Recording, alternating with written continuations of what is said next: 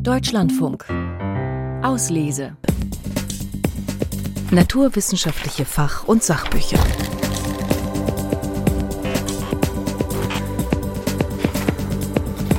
Die Welt mit anderen Augen sehen, das ist eines der großen Versprechen guter Literatur, denn sie kann unseren Horizont erweitern, uns neue Perspektiven aufzeigen und bewirken, dass unser Bild von der Welt bunter und schärfer wird. Die beiden neuen und lesenswerten Sachbücher, die wir Ihnen gleich vorstellen, erfüllen dieses Versprechen par excellence, denn sie laden uns ein, die Welt mit den Augen und Ohren von Tieren wahrzunehmen und mit all den anderen faszinierenden Sinnen, die die sonst noch so haben. Was sehen, hören, riechen, schmecken und fühlen Tiere eigentlich? Wie bestimmt das ihr Verhalten und wie reagieren bestimmte Arten auf Veränderungen in ihrer Umgebung, zum Beispiel durch menschliche Aktivitäten oder den Klimawandel? Darüber wollen wir in den kommenden 20 Minuten sprechen. Herzlich willkommen zur Auslese. Mein Name ist Ralf Kraute und bei mir im Studio sind die belesenen Wissenschaftsjournalisten Dagmar Röhlich und Michael Lange, die beide packenden Lesestoff für die bevorstehenden Feiertage mitgebracht haben. Herzlich willkommen an diesem vierten Advent. Hallo. Ja, hallo. Buch Nummer eins, über das wir sprechen wollen, stammt aus der Feder des vielfach ausgezeichneten britisch-amerikanischen Wissenschaftsjournalisten Ed Yong. Sein Titel Die erstaunlichen Sinne der Tiere. Buch Nummer zwei hat der US-Biodiversitätsforscher Thor Hanson geschrieben. Sein Titel Von schrumpfenden Tintenfischen und windfesten Eidechsen und schildert die faszinierenden Antworten der Natur auf die Klimakrise. In gut 20 Minuten haben wir dann wie immer noch weitere tierisch spannende Lesetipps für Sie parat. Für alle, die noch auf der Suche sind nach inspirierenden Weihnachtsgeschenken. Legen wir los mit Buch Nummer eins, eine Art Reiseführer, in dem uns der Pulitzerpreisträger Ed Yong mitnimmt in faszinierende Sinneswelten, die uns Menschen größtenteils verborgen bleiben. Die erstaunlichen Sinne der Tiere, Erkundung einer unermesslichen Welt, so der vollständige Titel. Michael Lange, du bist der Biologe hier im Team. Erzähl doch mal, welche neuen Perspektiven die Lektüre eröffnet. Ja, die, das Buch bleibt nicht bei den fünf Sinnen, wie wir sie kennen, sehen, hören, schmecken, riechen und fühlen, wir Menschen haben ja vielleicht auch noch den einen oder anderen Sinn, aber da hält er sich nicht lang mit auf. Er will wissen, wie Tiere die Welt wahrnehmen. Und dadurch ist das Bild von der Welt bei Tieren ein ganz anderes. Und er hat insgesamt elf Kapitel über verschiedene Sinne der Tiere. Neben den eben genannten gehören da auch dazu die Wärme, Schmerzen. Da kann man natürlich drüber diskutieren, ist das ein Sinn? Körperwahrnehmung, Vibrationen, Echo, elektrische Felder, Magnetfelder, Natürlich sind das alles Bereiche, in denen nicht alle Tiere Sinne haben. Die meisten äh, Informationen aus der Umwelt bleiben natürlich wie uns Menschen den meisten Tieren verborgen. Die haben einfach nur so einen kleinen Einblick und das muss reichen. Besonders deutlich wird das zum Beispiel an den Rindern. Das sind Fluchttiere, die können wie wir Menschen gut schauen, die haben ihre Hauptinformation auch über die Augen, aber die nehmen die Welt als Ebene wahr.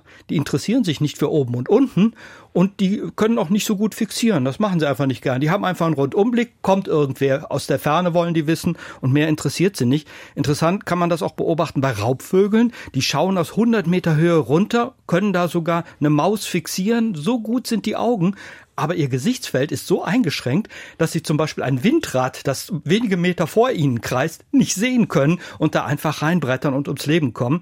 Und so sieht man, jedes Tier hat eine ganz andere Wahrnehmungswelt. Und ich habe noch ein weiteres äh, Beispiel aus dem Buch herausgewählt.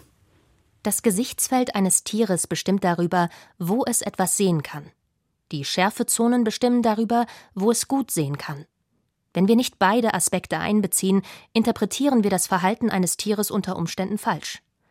In einem Video, das sich auf TikTok verbreitete, zeigte ein männlicher Argus-Fasan sein auffälliges Gefieder einem Weibchen, das aber scheinbar zur Seite blickte. Die Zuschauer lachten über ihr scheinbares Desinteresse, denn sie wussten nicht, dass sie ihn mit ihrem zur Seite gerichteten Gesichtsfeld geradewegs ansah. Ein weiteres Beispiel ist auch, dass die Geschwindigkeit entscheidend sein kann. Zum Beispiel bei einer Stubenfliege.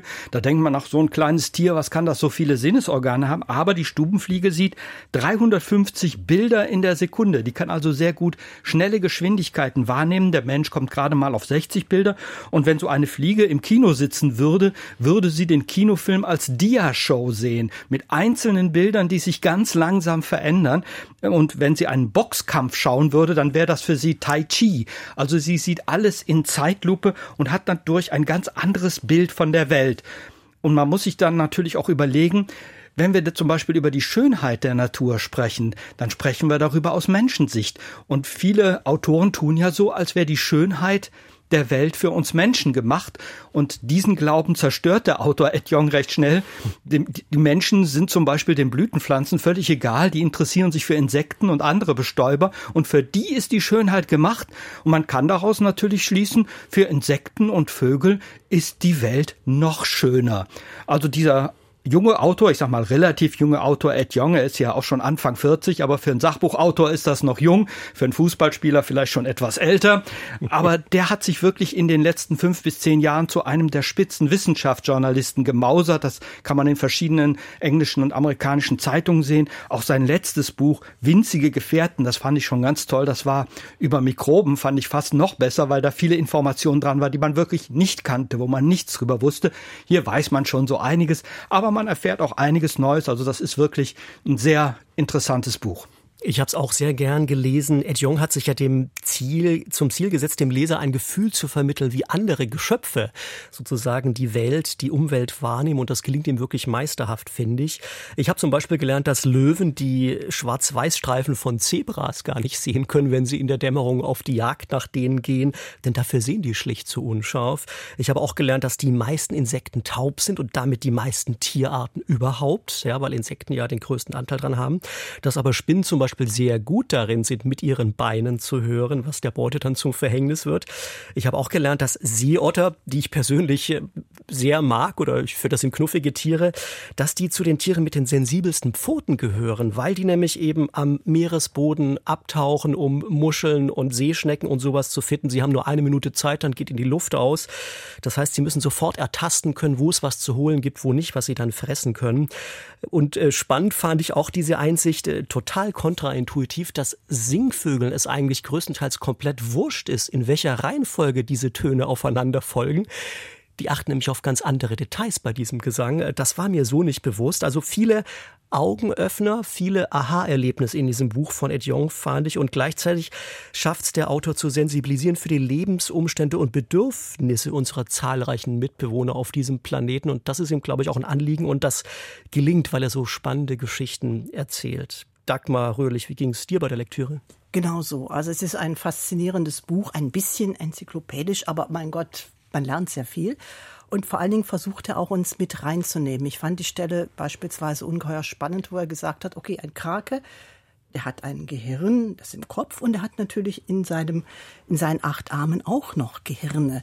Und dann philosophiert er darüber, wie jetzt wohl ein Krake die Welt wahrnimmt das Gehirn im Kopf ist wohl gar nicht so sehr der Chef, ist zwar irgendwie Chef, aber achtet nicht so sehr drauf, was seine Untergebenen machen und jeder Arm führt sein Eigenleben. Also wie fühlt sich ein Krake überhaupt? Natürlich weiß er auch nicht die Antwort, aber darüber kann man richtig ins Philosophieren kommen. Ein ganz spannendes Buch. Ja, kommt er eigentlich zu dem Schluss, dass man das wahrscheinlich als Mensch nie wird nachvollziehen können, wie ein so ganz anders gestricktes Wesen die Umgebung wahrnimmt. Aber trotzdem spannend darüber nachzudenken. Alles Wichtige zum Sachbuch, die erstaunlichen Sinne der Tiere finden Sie auf unserer Webseite deutschlandfunk.de oder hier und jetzt nochmal zum Mitschreiben. Die erstaunlichen Sinne der Tiere Erkundungen einer unermesslichen Welt. Das Sachbuch von Ed Yong wurde von Sebastian Vogel aus dem Englischen übersetzt. Es ist im Verlag Kunstmann erschienen, hat 448 Seiten und kostet 34 Euro. Im letzten Kapitel seines Buchs beschreibt Ed Jong, wie Tiere auf menschliche Umwelteinflüsse wie Lärm und Lichtverschmutzung reagieren. Manchen wird das zum Verhängnis, anderen gelingt sich zu adaptieren, wie zum Beispiel Spinnen, die ihre Netze jetzt unter Straßenlaternen hängen, weil da nachts so schön viele Insekten vorbeifliegen und hängen bleiben. Ed Jong schreibt, Zitat, Tiere können sich durchaus anpassen. Dazu verändern sie entweder ihr Verhalten während ihrer individuellen Lebensdauer oder sie entwickeln im Lauf der Evolution über viele Generationen hinweg neue Verhaltensweisen. Der Autor des zweiten Buchs, über das wir jetzt sprechen wollen, der geht der Frage nach, wie gut sich Tiere und Pflanzen an die wichtigste Veränderung der Gegenwart anpassen können, die Erderwärmung. Der US-Amerikaner Thor Hanson ist Biologe, ausgewiesener Experte für Naturschutz und auch ein sehr erfolgreicher Sachbuchautor. Sein neues Buch heißt Von schrumpfenden Tintenfischen und windfesten Eidechsen. Faszinierende Antworten der Natur auf die Klimakrise. Dagmar, erzähl doch mal, was den Leser da erwartet. Ja, fangen wir mit den Braunbären an. Die sind Allesfresser, also ob Gras, ob Fleisch, ob Honig, ob irgendwas, sie fressen alles, auch Beeren. Das ist auch sehr sinnvoll für Tiere, die Winterschlaf halten, die sich sehr schnell halt das nötige Fett, die nötigen Reserven anfressen müssen. Und Bären lieben Lachse. Das ist das Credo der Biologen und das gilt auch für die Grizzlies auf der Kodiak-Insel im Süden Alaskas. Der Doktorand Will Decay, der hat 2014 dann eine ganz andere Erfahrung gemacht, nämlich er hatte rund 40 wilden Bären GPS-Halsbänder umgehängt, hat vier der wichtigsten Lachsflüsse halt mit Kameras versehen und wollte untersuchen, wie reagieren jetzt die Bären auf die verschiedenen Wellen von Lachsen, die ankommen. Ja, und dann erlebt er die Überraschung. Die Grizzlies ließen die Fische Fische sein und verschwanden im Wald. Wir hatten das Glück, die passenden Geräte da zu haben, um alles zu dokumentieren, erinnerte sich Daisy. Da sie bereits Lachse gezählt hatten, wussten sie, dass die Bären nicht wegen Futtermangels wegzogen, und dank der GPS-Halsbänder konnten sie herausfinden, wohin sie unterwegs waren. Die vermissten Tiere hatten ausnahmslos ihre Fischgründe verlassen und waren bergan gewandert, mit einem einzigen Gedanken im Kopf Bärenzeit. Ich muss betonen, dass Bären, die Beeren fressen, nichts Ungewöhnliches sind. Doch 2014 und im darauffolgenden Jahr sorgte warmes Wetter für die frühere Reifung einer ganz bestimmten Beere, die Bären offenbar jedem anderen Futter, sogar Lachs, vorziehen. Nämlich der Holunderbeere. Ja, für die Lachse ist das natürlich schön gewesen. Für die Bären war das wahrscheinlich kein Problem, weil sie jetzt halt was anderes sehr Nahrhaftes hatten. Aber wie sind die Folgen für das Ökosystem? Man hat dann also genau nachgeschaut, wenn jetzt äh, die Bären halt die Lachse fressen, dann fressen sie nicht ganz, dann bleiben Kadaverreste, das düngt den Boden und im Endeffekt ist das so eine lange Kette, dass man sogar in Sinnvögeln und in Spinnen ja Nährstoffe nachweisen konnte, die von den Lachsen stammen. Und da ist jetzt, wenn es jetzt so weitergeht und es jedes Jahr passiert, kommt da irgendetwas in Bewegung, das Ökosystem verändert sich mit oft überraschenden Konsequenzen, die man da jetzt noch nicht sieht, aber anderswo werden sie bestimmt schon deutlicher sein. Dann erklärte, dass die Natur drei Reaktionen auf die Klimaveränderung kennt. Das Aussterben, das Ausweichen in günstigere Lebensräume oder körperliche Anpassungen. Da sind auch zwei Beispiele im Titel drin. Das Schrumpfen der Humboldt-Kalmare durch Hitzestress oder halt die Anolis-Eidechsen, die einfach durch Stürme dann so selektiert werden, dass die mit den größeren Haftpapillen an den, an den Zehenballen, dass die halt einfach überleben, weil sie sich irgendwo festklammern können. Das geht dann sehr schnell mit der Evolution, weil die anderen einfach aus dem Spiel raus sind. Und Evolution, das schreibt, ist halt anscheinend nicht immer nur eine Sache von Tausenden oder langen Zeiträumen, kann auch mal schnell gehen. Wenn man dieses Buch liest, kann man zum einen direkt sagen, ach, wie schön kann man über Desaster schreiben. Es ist einfach gut geschrieben. Man kann auch nicht anders als den Einfallsreichtum der Natur bewundern, wie man jetzt darauf reagiert, auf Krisen. Und gleichzeitig ist man sehr erschreckt, weil viele Organismen, das schreibt er auch, es nicht schaffen werden, dass selbst diese einfallsreiche Natur überfordert ist. Und man kann auch nur dem zustimmen, dem letzten Satz, wenn er schreibt, es wird eine nervenaufreibende und faszinierende Reise werden, die Jahre, die jetzt vor uns liegen, für uns und für alle anderen Spezies auf dieser Welt. Ich hoffe sehr, dass wir es schaffen. Dem bleibt nichts hinzuzufügen. Ich finde, Thor Hansen ist ein toller Geschichtenerzähler, der wirklich auch ein Händchen für Reportagen hat, die hängen bleiben. Um nur mal ein Beispiel zu nennen, sein Besuch am Walden Pond, wo also Henry David Thoreau so vor 160 Jahren sich zurückgezogen hatte und minutiöse Naturbeobachtung gemacht hat, die heute als Referenzdaten dienen, um die Verschiebung von Vegetationszyklen zu messen. Also Veilchen und Sauerklee, die vor 160 Jahren, das wissen wir eben auf den Aufzeichnungen von Henry David Thoreau, damals im Mai und Juni blühten, die blühen jetzt schon Ende April. Also die Durchschnittstemperatur dort in Massachusetts ist um 2,4 Grad gestiegen seitdem.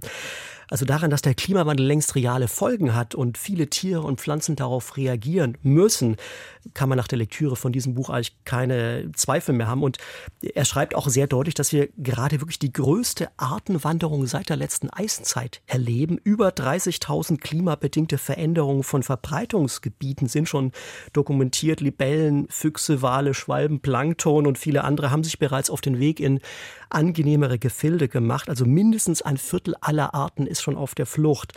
Und ich finde, äh, Thor Hansson gelingt es tatsächlich, diese alarmierenden Zahlen mit einprägsamen Reportagen zu illustrieren und gleichwohl immer so ein Fünkchen Hoffnung durchschimmern zu lassen. Also das ist eine sehr interessante Mischung, dieses Buch. Es will wachrütteln zugleich, aber auch keine Panik schüren, sondern Neugier wecken und ja zum Mitmachen anregen. Ich fand sehr lesenswert. Michael, wie ging's dir? Ja, so ging's mir auch. Ich finde interessant auch sein Blick auf die Ökologie. Viele haben ja das Bild der Natur, dass die Natur stabil ist, ein dauerndes Gleichgewicht und wir Menschen machen das Gleichgewicht kaputt. Das wird oft auch von Naturschützern bemüht. Aber es ist leider falsch. Und das weiß der Autor. Und er erklärt sehr schön, warum viele Vermutungen oder viele Bilder, die im Naturschutz verwendet werden, falsch sind, weil sie nicht von dieser dynamischen Natur, sondern von einer stabilen Natur ausgehen und kommt dann aber letztlich zu dem Schluss, die Natur ist trotzdem in Gefahr, weil diese Geschwindigkeit, mit der der Wandel stattfindet, Wandel kann die Natur mit umgehen, aber nicht in diesem Tempo. Da, da liegt das Problem drin. Und das finde ich, erklärt er sehr schön mit vielen Beispielen. Was mir nicht so gut gefallen hat, dass die Beispiele von konkreter Evolution, wo wirklich sich das Erbgut von Lebewesen verändert, äh, sehr kurz vorkommen. Er hat diese zwei schönen Beispiele, die schrumpfenden Tintenfische und die windfesten Eidechsen, die sind im Titel des Buches, machen aber im Buch nur drei Seiten aus. Und das ganze Kapitel über Evolution sind mal gerade 20 Seiten von diesem Buch. Alles andere befasst sich mit Wanderungen und äh, mit Naturbeobachtungen, alles sehr schön. Aber da hätte ich mir etwas mehr gewünscht und als Biologe hätte ich mir auch ein paar kleine, einfache Erklärungen zu Mutation und Selektion hätten dem Buch gut getan. Dieses Thema umgeht er, damit auch gar nicht niemand abgestreckt wird, aber da wären interessante Hintergrundinformationen zumindest für mich interessant gewesen. Wobei er die praktischen Auswirkungen schon beschreibt, aber das ja. können wir gleich äh, nochmal vertiefen. Erst nochmal alles Wichtige zum Buch von Thor Hanson zusammengefasst hier und jetzt zum Mitschreiben. Von schrumpfenden Tintenfischen und windfesten Eidechsen. Faszinierende Antworten der Natur auf die Klimakrise. Das Sachbuch von Thor Hansson wurde von Andrea Kunstmann aus dem Englischen übersetzt. Es ist im Kösel Verlag erschienen, hat 288 Seiten und kostet 22 Euro. Schauen wir uns die beiden Bücher noch mal ein bisschen genauer an. Bleiben wir vielleicht gerade bei dem von Thor Hanson, das wir zuletzt besprochen hatten, also von schrumpfenden Tintenfischen und windfesten Eidechsen. Er kommt ja letztlich zu dem Schluss, ähm, dass die Generalisten unter den Tieren die besten Chancen haben, mit dem Klimawandel klarzukommen. Die werden sich wahrscheinlich anpassen können, vielleicht woanders, aber irgendwo weiterleben können, sich in Nischen zurückziehen. Schwierig wird es für die Spezialisten. Da werden viele aussterben. Viele Ökosysteme werden deswegen auch mittelfristig ärmer werden. Da macht er gar kein Hehl draus. Das ist eigentlich keine gute Nachricht. Trotzdem schafft es Thor Hanson irgendwie in seinem Buch, ähm, dem Ganzen einen positiven Tenor zu geben. Ich finde das faszinierend, hatte das gerade ja schon angesprochen. Wie haben Sie das wahrgenommen? Wie gelingt ihm dieser Spagat? Er macht das eigentlich sehr gut. Er stellt allerdings, und das macht er im Grunde genauso wie das andere Buch von Etienne, er stellt die Lebewesen, die Tiere in den Mittelpunkt. Ähm, es kommen die Menschen auch vor, können wir vielleicht noch gleich drüber reden, aber die sind eben ein Tier von vielen und er, die Hoffnung schöpft er daraus, dass die Natur mit ihren Generalisten überleben wird. Welche Rolle wir Menschen spielen, wie viele Arten es geben wird, wird alles völlig anders aussehen. Das ist die andere Frage. Aber die Grundthese ist natürlich da, die Natur ist super, die schafft das. Gut, jetzt schauen wir auf die Details. Äh, gerade beim Menschen, der ist zwar Generalist, ist die Sache nicht mehr so einfach, ob und wie er es schaffen kann. Ja, die Zivilisation, das dürfte schon sehr schwierig werden. Und die Milliarden Menschen, da sind sich die Geologen ein, einig, hätten keine Chance, wenn es wirklich zum sechsten Massenaussterben kommt, was wir mal nicht hoffen wollen. Er macht auch klar auf eine indirekte Art, denn Massenaussterben sind die größten Katastrophen, die man sich vorstellen kann. Und er macht schon klar, dass wir vielleicht so ein bisschen Puffer haben, wenn beispielsweise Pfeifhasen in großen Blockströmen, wo irgendwo noch ein kalter Wind durchfährt, noch so ein Refugium finden. Dieses Refugium ist jetzt da und es hilft ihnen auch, es hilft ihnen zu überleben. Ob das noch in 1000 Jahren da ist oder in 2000, das ist sehr unklar. Also er macht auch klar, wie fragil das Ganze derzeit ist. Aber indem er halt auch diese hoffnungsgebenden Beispiele zeigt, bringt auch Leute dazu zu agieren, denn sonst könnte man sich ja auch hinsetzen und sagen, ja, pff, ist ja eh alles egal, ist ja eh alles zu spät. Und was wichtig ist, ist, dass halt, wie Michael gerade schon gesagt hat, der Mensch ist Teil dieser Welt und steht nicht drüber, sondern er ist Teil dieses Ökosystems und wenn er es zerstört, zerstört es sich auch selbst. Ich verstehe Ed Jongs Ansinnen bei seinem Buch auch schon so, dass er sensibilisieren will für die Bedürfnisse der anderen Geschöpfe in der Natur, weil er sagt, wenn wir uns nicht genauer dafür interessieren, wie die ticken, was die wahrnehmen von ihrer Umwelt, wie sie quasi gesteuert sind, aber auch diese Umwelt selbst wieder beeinflussen, dann können wir die auch nicht vernünftig schützen. Also er setzt im Prinzip einen Schritt vorher an. Ist das eine kluge, plausible Strategie? Weil auch er will ja letztlich sensibilisieren für den Artenschwund, für, den, für die Biodiversitätskrise. Das ja, aber er will erstmal staunen lassen. Erstmal zeichnet er auf vielen hundert Seiten, vielleicht auch mit zu vielen Beispielen, aber man braucht ja nicht alle lesen, aber sie sind schon, viele sind schon richtig gut, zeichnet er ein wunderbares Bild und nachher st stellt er die Gefahren im letzten Kapitel da oder in den letzten zwei Kapiteln. Und ich finde ein Beispiel da sehr interessant, dass zum Beispiel die Nacht verschwindet. Da machen wir uns immer ganz wenig Gedanken drum. Und dass das ja die Sinneswelt aller möglichen Organismen einschränkt. Und viele Tierarten können gar nicht ohne die Nacht überleben. Dass wir selbst es merken, ist zum Beispiel, dass wir die Milchstraße in unseren Städten nicht mehr sehen und auch auf dem Land ist es teilweise ganz schwierig. Man muss schon in ganz dunkle Ecken gehen der Welt, um da noch wirklich äh, zu sehen können, was unsere Vorfahren gesehen haben. Und bei Tieren ist das noch viel schlimmer. Die, die können sich überhaupt nicht mehr orientieren und durch das Verschwinden der Nacht, das ist sicherlich einer der Hauptgründe oder ja zumindest einer von mehreren Gründen für das Insektensterben. Und indem man sich das jetzt klar macht, wie funktionieren die Sinne der Tiere, kann ich auch besser gegensteuern, weil ich dann gezielter beispielsweise irgendeiner Tierart helfen kann, die jetzt verschwindet, die stark im Druck steht durch Pflanzen, die angebaut werden oder sonst was. Wenn ich halt mehr über deren Sinne weiß, kann ich viel gezielter eingreifen.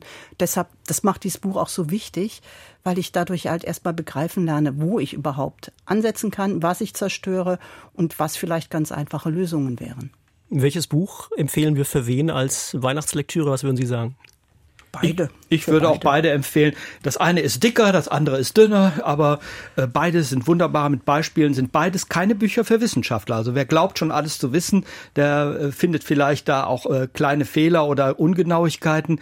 Aber für einen, der die Natur kennenlernen will und wirklich äh, nicht nur in Bildern und nicht nur äh, durch eine Wanderung, sondern auch wissen, was so dahinter steckt, sind beide Bücher höchst interessant. Und ich finde auch, dass gerade für Jugendliche spannend ist, diese Bücher zu lesen. Zum einen, um halt darüber zu staunen, was können Tiere alles. Zum anderen, um die Gefährdung plastisch zu sehen, oder dass man jetzt direkt in Panik gerät.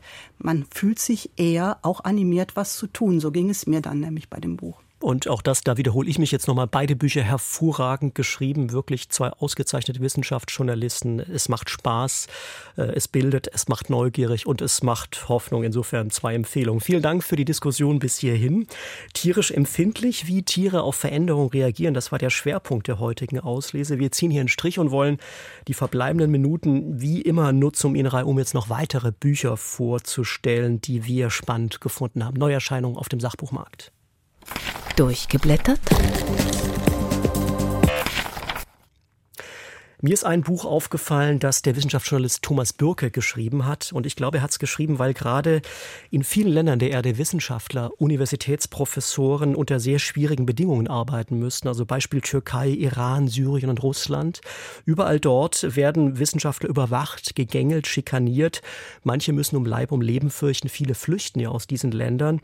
Die Freiheit der Forschung und Lehre ist also derzeit gefährdet wie schon lange nicht mehr. Und Thomas Bürke hat das zum Anlass genommen, mal nachzuschauen, wo und wie oft eigentlich geniale Wissenschaftler geächtet und verfolgt worden sind und quasi Opfer der Umstände wurden. Der Titel seines neuen Buchs heißt Die Verfolgten. Es geht darin um historische Geistesgrößen, die also zu Lebzeiten diffamiert und bedroht wurden. Und ja, Antoine Lavoisier zum Beispiel, der Begründer der modernen Chemie, der starb während der Wirren der französischen Revolution auf dem Schafott. Albert Einstein wurde bekanntlich ja von den Nazis schikaniert, aber nicht nur von denen, sondern auch in den USA dann vom FBI verfolgt. Alan Turing, Pionier der Computertechnik, den trieben Diskriminierung und Anfeindung wegen seiner Homosexualität letztlich in den Selbstmord. Neben bekannten Beispielen wie Giordano Bruno, der natürlich auch auftaucht, ähm, der auf dem Scheiterhaufen 1599 verbrannt wurde wegen Häresie, geht es auch um weniger bekannte Schicksale. Der russische Physiker Lev Landau zum Beispiel, der die Stalinzeit nur mit Glück, Glück überlebte, die brillante Mathematikerin Emi Noether, die 1933 aus Deutschland fliehen musste. Diese acht Porträts verfolgter historischer Geistesgrößen, die schildern auf bedrückende Weise, wie die Freiheit von Forschung und Lehre eigentlich ständig neu verteidigt werden muss, weil sie eben nicht selbstverständlich ist. Und angesichts der aktuellen Umstände finde ich, dass es ein sehr ähm, lesenswertes Buch und dieser Appell kommt letztlich genau zur rechten Zeit. Die verfolgten, geniale und geächtete Wissenschaftler von Giordano Bruno bis Alan Turing. Das Buch von Thomas Birke ist im Verlag Klett-Cotta erschienen. 297 Seiten kosten 22 Euro. Michael Lange, was hast du noch zu empfehlen? Ja, die Chemie, die kommt bei uns in der Auslese nicht so oft dran. Deshalb habe ich mich diesmal dafür entschieden. Elemente, Entdeckung und Geschichte der Grundstoffe. Es geht darum, dass die Menschheit schon immer darauf versessen war, die materielle Welt in ihre Grundstoffe einzuteilen, um sie irgendwie besser zu verstehen. Wir alle kennen die antiken Elemente, da sind Erde, Wasser, Feuer, Luft. Aber die Chemiker, die konnten das so einfach nicht stehen lassen. Das sind ja gar keine Materie in Einzelteilen, das sind Prozesse, das stimmt doch alles nicht. Und haben natürlich die einzelnen Elemente durch ganz komplizierte Versuche nach und nach nachgewiesen. Die wunderbare, äh, das wunderbare Periodensystem, das die meisten sicherlich aus dem Schulunterricht noch kennen. Einige haben darüber immer den Kopf geschüttelt. Andere haben irgendwie so einen Aha-Moment gehabt, als sie das Ding verstanden haben. Und diesen Aha-Moment liefert auch dieses Buch immer wieder. Es konzentriert sich auf die Wissenschaftsgeschichte. Sehr schön darin sind die Bilder. Also es lohnt sich wirklich hinzuschauen, wie oft bei Büchern aus dem Hauptverlag. Also ein wirklich großer Wissenschaft, Wissensschatz mit interessanten Informationen. Geschrieben von Philip Ball aus dem Englischen von Susanne Schmidt-Wusso, erschienen im Hauptverlag, 224 Seiten für 36 Euro. Ich sage nochmal den Titel Elemente. Dagmar, das letzte Wort hast du. Wir haben noch gut eine Minute für eine weitere Empfehlung. Gut, also Erde, die ist ungefähr viereinhalb Milliarden Jahre alt. Seit, naja, 3,8 Milliarden Jahren gibt es Leben und das hat irgendwelche Zeichen in den Steinen hinterlassen. Und die, denen spürt jetzt der Paläontologe Thomas Halliday nach in seinem Buch, das Urwelten heißt. Darin führt er uns durch die verschwundenen Ökosysteme der Erde und zwar von heute rückwärts sozusagen. Von den geologisch gerade erst verschwundenen eiszeitlichen Welten bis hin zur Entstehung der Ediacara-Fauna vor 580 Millionen Jahren. Und er ist sehr lebhaft. Also er schildert diesen Wasserfall, den es gegeben haben muss, diesen enormen Wasserfall, mit dem sich vor 5,3 Millionen Jahren das Mittelmeer wieder gefüllt hat. Er spricht von Riesenpinguinen in antarktischen Regenwäldern, von meterhohen Pilzen im schottischen Devon, die aussahen wie halbgeschmolzene graue Schneemänner, sehr bildhaft. Er schildert die Widerstandsfähigkeit und Vielfalt der Ökosysteme und des Lebens, sind wir also wieder beim Thema.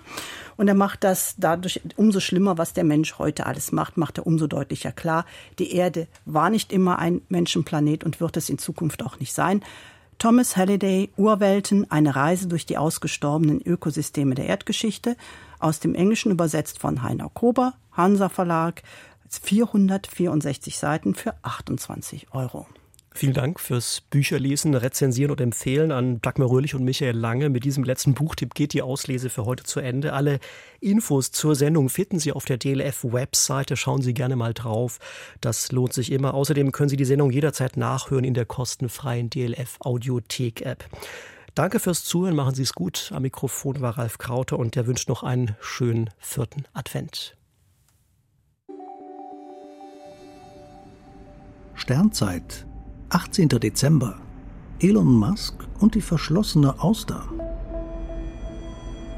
Die journalistische Vereinigung Netzwerk Recherche hat kürzlich Elon Musk und sein Automobilunternehmen Tesla mit der verschlossenen Auster ausgezeichnet.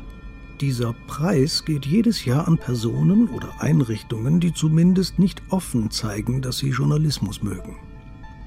Auch die Raketenfirma SpaceX von Elon Musk hat eine sehr ungewöhnliche Art, mit der Öffentlichkeit zu kommunizieren. Eine klassische Pressestelle, die Anfragen von Medien beantwortet, gibt es nicht. Was, wann, wo und wie kommuniziert wird, scheint allein der Chef zu entscheiden. Der nutzt dafür gern Kurznachrichten via Twitter. Klassische Pressekonferenzen sind extrem selten. Und wenn, so finden sie meist im Rahmen von NASA-Missionen statt. Wenn SpaceX im Auftrag der US-Weltraumbehörde Menschen oder Material ins All befördert, verbreitet diese die üblichen Presseunterlagen. Bei aufwendig inszenierten Präsentationen neuer Raketen oder Raumschiffe sind meist viele jubelnde Anhänger zugegen. Journalisten allerdings sind nicht zugelassen. Während die meisten Unternehmen ihre Arbeit gern zeigen und Medien in ihre Werke einladen, scheinen Pressebesuche bei SpaceX ein Tabu zu sein. Einst erhielt zwar ein Reporter eines Leitmediums eine Führung durch einen engen Mitarbeiter von Elon Musk, aber selbst davon durfte nichts veröffentlicht werden. Die gesamte Kommunikation ist auf eine Person zugeschnitten.